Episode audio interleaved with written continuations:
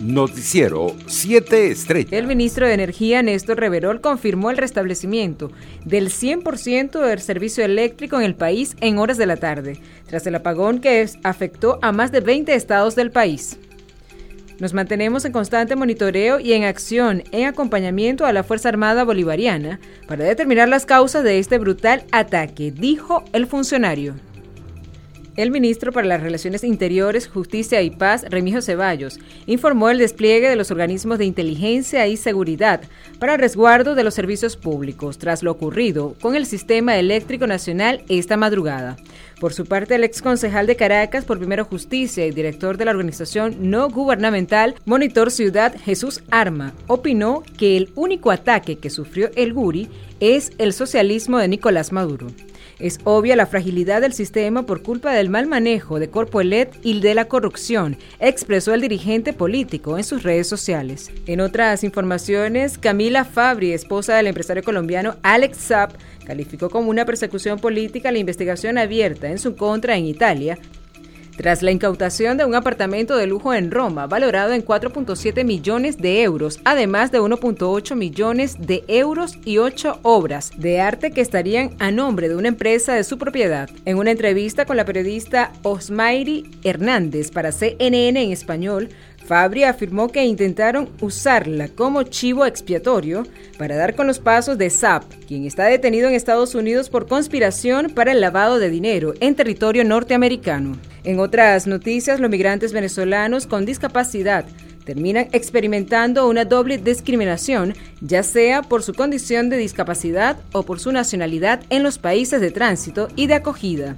tal y como lo concluyó la Agencia de la ONU para los Refugiados, ACNUR, en su informe Discapacidad y Movilidad Humana. Los reciben en los colegios, pero lo que reportan es casos de bullying. Los discriminan por ser venezolanos y aumenta la intimidación si tienen una discapacidad. Entonces, los niños tienen mucho miedo y no quieren ir al colegio, explicó Marta Gutiérrez, coordinadora en Colombia de Humanity y Inclusión. Internacionales. Estados Unidos está preparado para hablar con Rusia sobre las propuestas de seguridad que ha hecho en los últimos días, aunque avisó que no está de acuerdo con algunas de ellas y volvió a amenazar con severas sanciones económicas ante cualquier agresión a Ucrania. Estamos preparados para hablar sobre estas propuestas, pero hay algunas cosas en esos documentos que los rusos saben que son inaceptables, dijo sin dar más detalles una alta funcionaria del gobierno que habló con la prensa bajo condición de anonimato. Entre tanto, Omicron será la variante del coronavirus predominante en las próximas semanas en Estados Unidos, aseguró este viernes la directora de Centros de Control y Prevención de Enfermedades, Joselik Valeskin. La responsable sanitaria señaló en la rueda de prensa del equipo de trabajo de la Casa Blanca contra la pandemia que pese a que Delta sigue circulando de forma amplia por Estados Unidos, Omicron está aumentando rápidamente. En Reino Unido, el número de contagios diarios de coronavirus marcó este viernes un nuevo récord desde el inicio de la pandemia, por tercer día consecutivo al alcanzar 93.045 casos en 24 horas, unos 5.000 más que ayer. En los últimos siete días las infecciones se han disparado un 38.6% en el conjunto del país y las hospitalizaciones un 8.1%, mientras que las muertes por COVID-19 han descendido un 4.5% en ese mismo periodo. Economía. Uruguay bloqueó este viernes en la cumbre del Mercosur la rebaja de los aranceles externos del grupo y reiteró su demanda de mayor libertad para avanzar por su propia cuenta hacia acuerdos comerciales como el que negocia con China.